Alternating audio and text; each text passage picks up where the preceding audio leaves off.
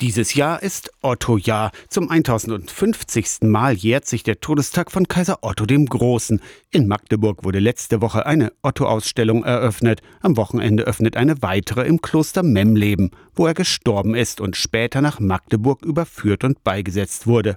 Dieser Weg des Kaisers letzte Reise wird ab Montag gepilgert auf dem Jakobsweg durch Sachsen-Anhalt. Zwar sei nicht bewiesen, ob Otto auf dem Jakobsweg überführt wurde, Unwahrscheinlich ist es aber auch nicht, sagt Hedstedts Pfarrer Sebastian Bartsch. Weilberg ist Kaiserhof gewesen an der Stelle und Pilgerwege haben sich natürlich immer an den Fernstraßen mit orientiert. Und ich denke, das kann man zu 100% sagen. Da wo der Kaiser lang gegangen ist, sind auch die Pilger lang gegangen. Durch Wahlbeck führt der Jakobsweg und auch die Pilgertour des Kaisers letzte Reise. Eine gute Gelegenheit, das Pilgern ins Bewusstsein zu rücken, findet Bartsch. Er ist als Präsident der Jakobusgesellschaft in Sachsen-Anhalt auch so etwas wie der oberste Jakobspilger im Land. Seit 99 auf Jakobsspuren sozusagen, aber selber groß geworden in Köthen-Anhalt mit der Jakobskirche und da war schon immer so ein bisschen DDR-Zeiten noch so die, die ferne Wehmut. Also auch wenn man in Spanien mal pilgern könnte, das war immer so ein bisschen was mitging. Also etwas, was mich seit Jugend auf interessiert mit dem Pilgern. Die erste Etappe der Pilgerwanderung auf dem Jakobsweg von Memleben nach Magdeburg startet am Montag, dem 8. Mai.